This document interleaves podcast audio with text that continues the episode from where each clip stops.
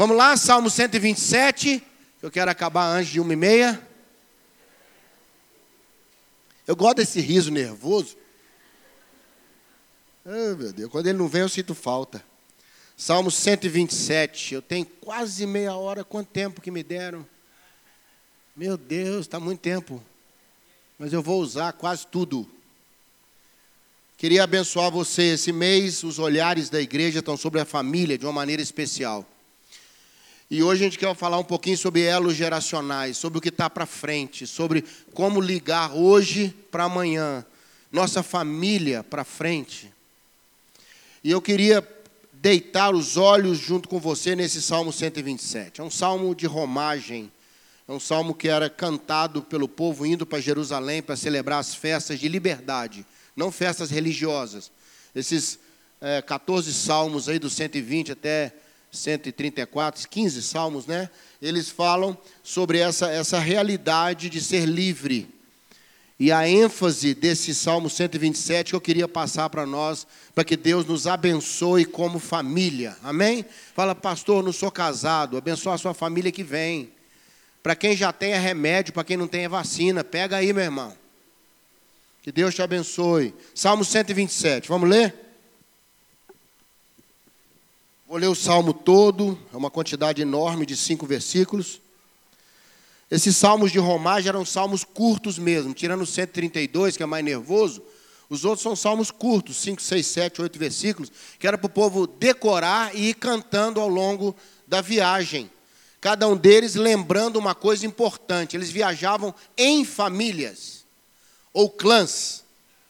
Né? Então eles cantavam junto com suas famílias. E o Salmo 127 diz assim: Se o Senhor não edificar a casa, em vão trabalham os que edificam.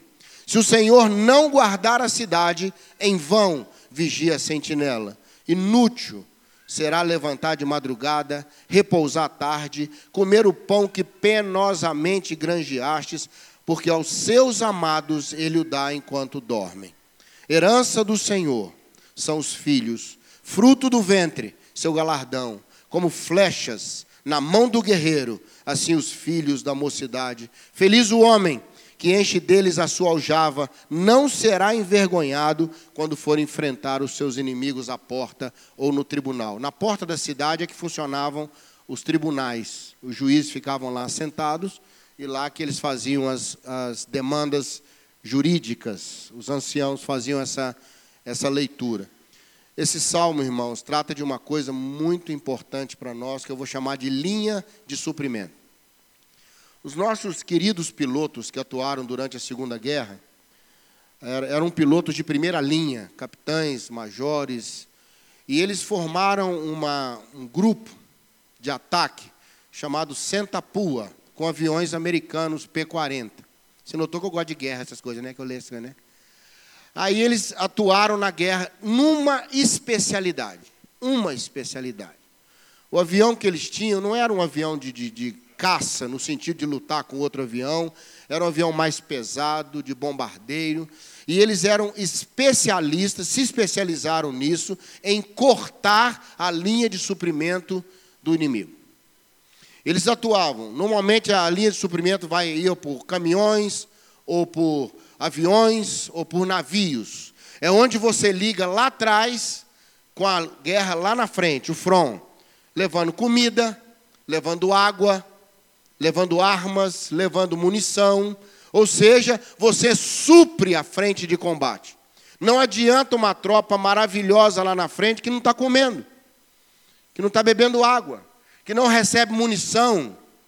Os alemães começaram a enfraquecer no final da guerra e foram vencidos porque não tinham mais linha de suprimento. Então os tanques de guerra não podiam repor peças estragadas, não é? Eles não conseguiam alimentar a tropa lá na frente, ficaram com alimentação escassa e começaram a enfraquecer. Irmãos, uma das especialidades do inimigo é cortar ou tentar cortar nossas linhas de suprimento. Ou seja, aquilo que liga o que nós precisamos atrás para suprir lá na frente e a gente caminhar e a gente ter vitória. E esse Salmo 127, ele trabalha esse tema, que ali aqui diz: "O Senhor supre aos seus amados". Não é aos vencedores, não é aos que merecem, não é aos consagrados, aqueles que Ele ama. E a Bíblia diz que Deus ama a todos nós. E a grande promessa desse salmo, e é essa promessa que eu quero pôr no seu coração, é que o Senhor vai manter a linha de suprimento da nossa família funcionando. A linha de suprimento da sua alma funcionando. Porque se Deus nos suprir do que nós precisamos, a gente tem força lá na frente, amém?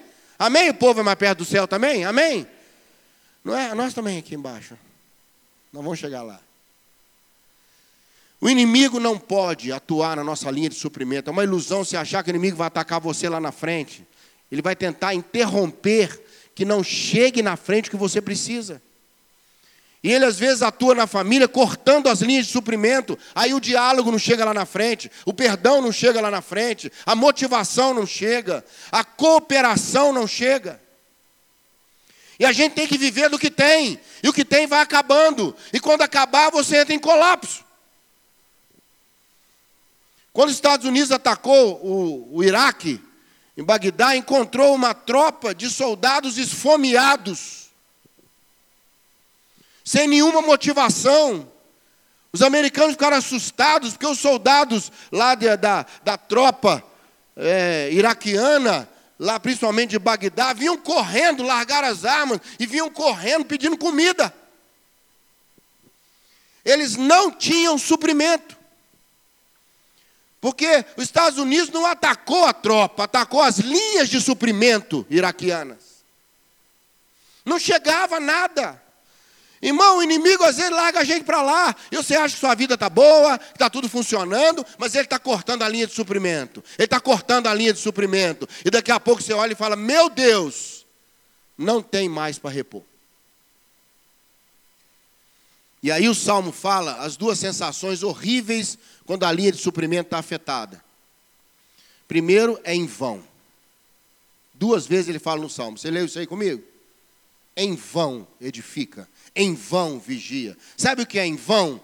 É chegar no final, sabe, Robinho, e falar assim: não valeu a pena. Não valeu a pena.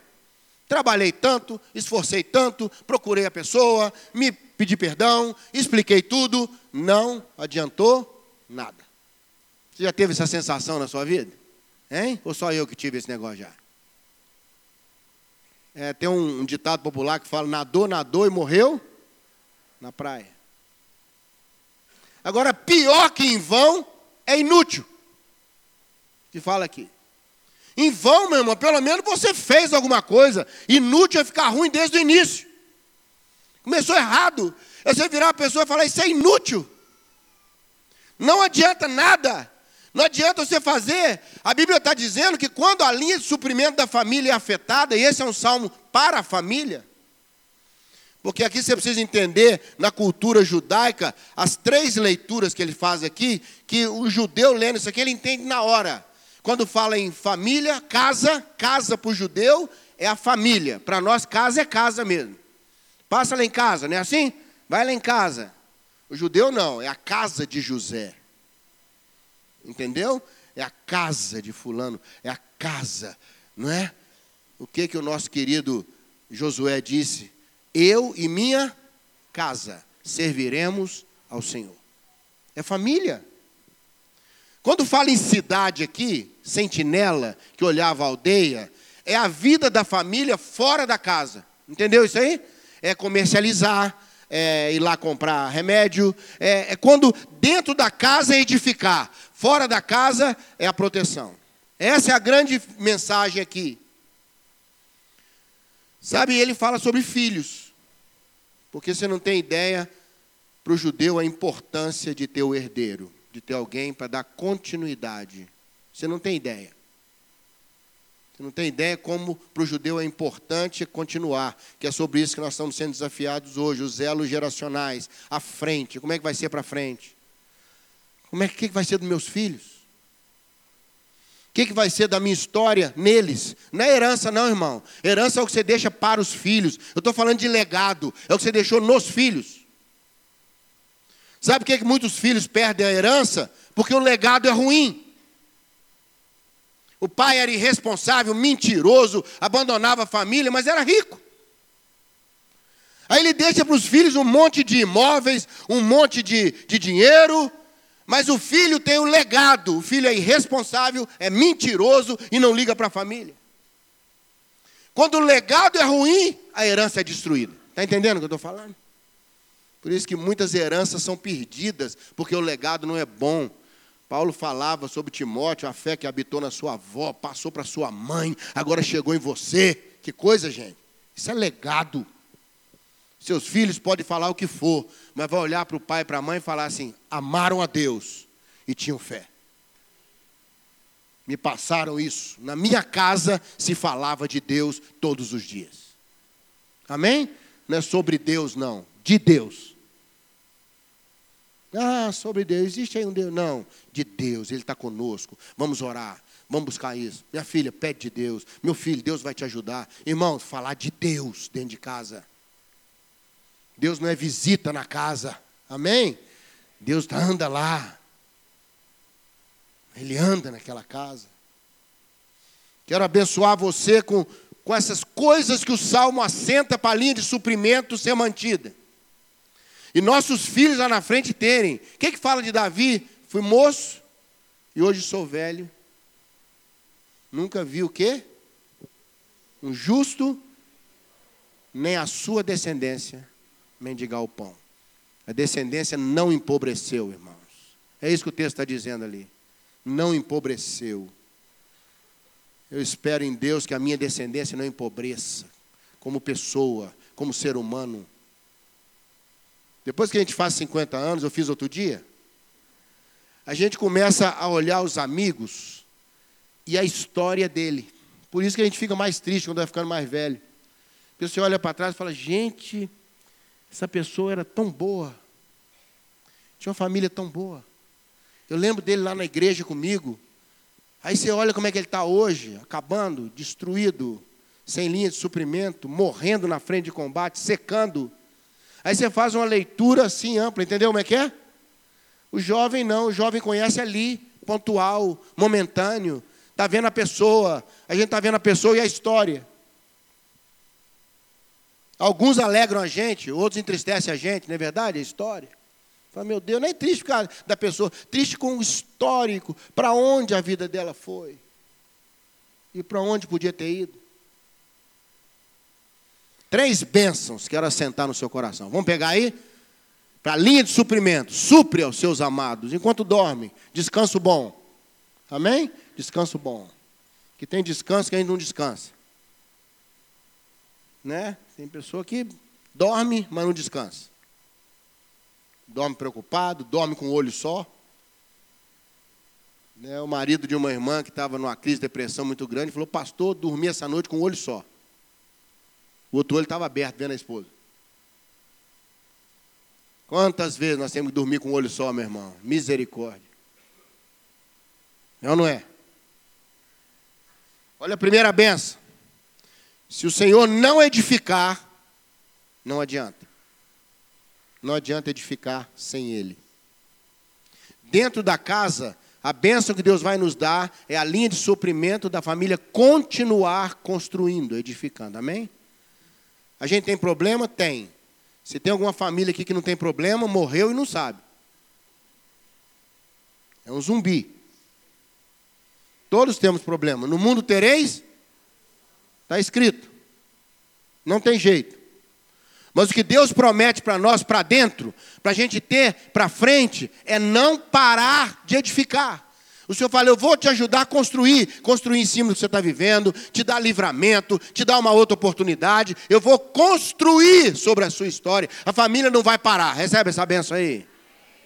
Para dentro, nossa família precisa é que as coisas funcionem. Muita gente levantou aqui para orar, para que Deus abençoe e as coisas funcionem na vida dos filhos, na vida da gente, na nossa história, é ou não é verdade? Funcione, os relacionamentos funcionem na família, a esposa funcione bem, o marido funcione bem, aquilo que a gente não dá conta, Deus vai lá e faz funcionar, aquilo que eu não dou conta de resolver, Deus me ajuda e me livra de mim mesmo.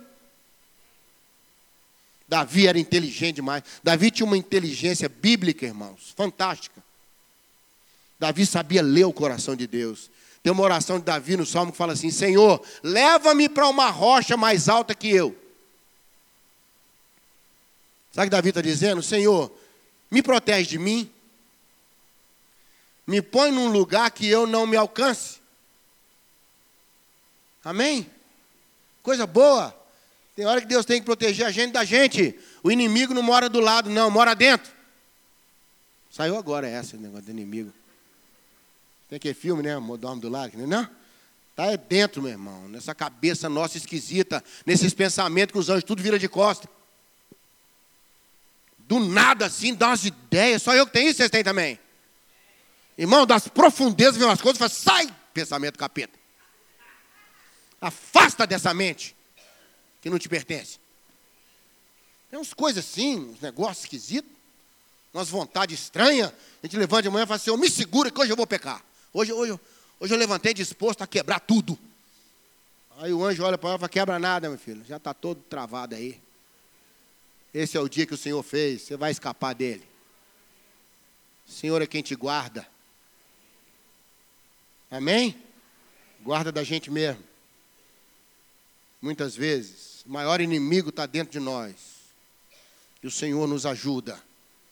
Não vai parar, vai funcionar. Meu Deus, preciso de uma benção para minha filha, para o meu filho, precisa acontecer alguma coisa. Deus fala, vamos construir.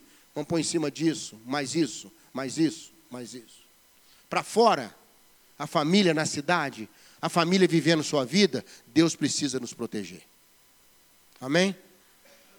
Por melhor que seja o sentinela, escapa alguma coisa, passa algum inimigo. Por mais que você cuide bem das coisas da sua casa, cuide bem da história dos seus filhos, cuide bem do que vai acontecer para frente, alguma coisa escapa, irmãos. Alguma coisa passa.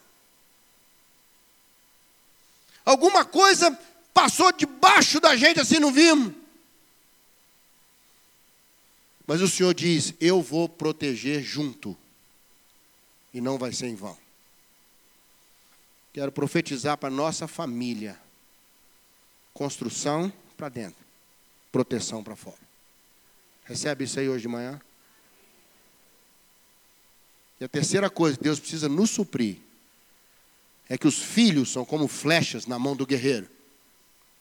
Eles têm que ser lançados, irmãos, encaminhados para a vida. Isso é muito difícil. A gente gosta de guardar a flecha na aljava, é ou não é verdade? As mães, então, para mostrar as flechas para os outros. Tem mãe que vira de costas, olha a flechão. Olha a pena, olha a pena, olha a beleza da pena. Mãe não é assim? Mãe não apresenta filho, não, apresenta meu filho. Né? Fui pregar ontem de manhã num congresso e o irmão que estava na porta falou assim: Ô pastor, aquela ali é fulana, ó. Né? Falei, ah, é? É, é a esposa. Aí eu cheguei perto dela e falei assim: já conheceu o meu marido? Ele é dela, ela, assim, não sei se é dele. Ele apresenta a esposa, ela apresentou o meu marido. Não é? Aquele prazer de mostrar as flechas, tem que lançar. E aí nós precisamos de duas bênçãos, e aqui o Senhor vai nos suprir com isso. Primeiro, força para lançar essa flecha longe. Para ser muito mais que nós, chegar muito mais longe que nós chegamos. João fala na terceira carta que a alegria dele é que saber que os filhos estão crescendo e estão ficando até melhores que ele. Meu irmão, se alguém que anda comigo só chegar na altura que eu cheguei, eu não mudei nada na vida dele. Nada. Ele tem que subir na minha convivência com ele, para ele ver mais longe e caminhar mais. Quem está andando comigo tem que ficar muito melhor do que eu, senão não adianta. E, e você nota isso na família, quando Deus abençoa, os filhos vão ficando melhores que os pais. Vão tendo uma vida mais mansa, né? Você já notou isso? Mais facilidade, é ou não é? Você só andou de ônibus depois de 20 anos, seu filho nunca andou de ônibus. Quando você não pode levar, ele pega Uber. Na minha época tinha Uber. Que Uber, meu filho? Tinha, opa, o ônibus já foi. Hoje tem Uber. Na minha época tinha, opa. Não tinha essa conversa. Pegar táxi, irmão. Se eu virasse meu pai e falasse, vou pegar um táxi, ele fala, o que, que o táxi te fez que você vai pegar ele? Era ônibus, meu irmão. Hoje os filhos têm. Você notou que seus filhos, você olha a vida que você teve, aí você olha a vida que seu pai teve, aí olha a vida que seu avô teve, aí você chora. Que tem que ir melhorando. É força para lançar esses meninos nesse mundo. Mas Deus precisa dar junto para nós precisão. Amém? Para a gente não atirar para o lado errado, para não jogar flecha no mato, não jogar flecha no pântano. Deus precisa nos dar força e precisão. Então, nessa manhã, para que para frente seja benção, que Deus te supra com construção, com funcionamento para dentro. Que Deus abençoe sua casa com proteção para fora. E que Deus abençoe nossos filhos, nos dando força e sabedoria. Recebe essa benção hoje de manhã. Vamos ficar de pé e vamos orar que daqui dois minutos vai haver uma invasão. Esse povo que eu estou falando deles virá sobre nós. Hein? É ou não é verdade? Então vamos orar? Pastor Léo, vem cá orar por nós. Vamos orar, queridos. Querido Deus, nós louvamos ao Senhor nessa manhã, Pai. Muito obrigado, Deus, pela palavra ministrada. Ó Deus, nós, nós precisamos entender, ó Deus, isso, como o pastor Zezinho falou ao final. Ó Deus, que os nossos filhos, ó Deus, que o Senhor tem nos dado, sejam melhores do que nós. Ó Deus, aplica, e Deus, esse entendimento no nosso coração. Ó Deus, nos capacita, Deus, a diminuirmos as distâncias, Deus, entre as gerações. Nos dá esse coração, Deus, nos dá essa, nos faça, Deus, construtores de pontes. Ó Deus, nos, nos faça derrubadores de muros. Ó Deus, para que a bênção se estabeleça sobre a nossa casa, sobre as nossas gerações. Ó Deus, que os pais que aqui estão, Deus, os avós que aqui, estão, ó Deus, tenham seus olhos abertos para essa realidade. Ó Deus, que eles são parte importante, ó Deus, para produzir vida, ó Deus, nas, naqueles que estão chegando. Ó Deus, abre os olhos dos filhos que aqui estão, Deus, para que eles entendam também essa mensagem. Ó Deus, que eles fazem parte de um processo geracional. Ó Deus, eles podem sim aprender com os mais velhos, eles devem inclusive aprender com os mais velhos e também devem, Deus, participar desse crescimento, Deus, que nós estamos envolvidos, todos nós, Pai, os novos, os filhos, os jovens e os velhos. Abre o nosso entendimento, abençoa a nossa família, é a minha oração em nome de Jesus. Amém, queridos. Amém.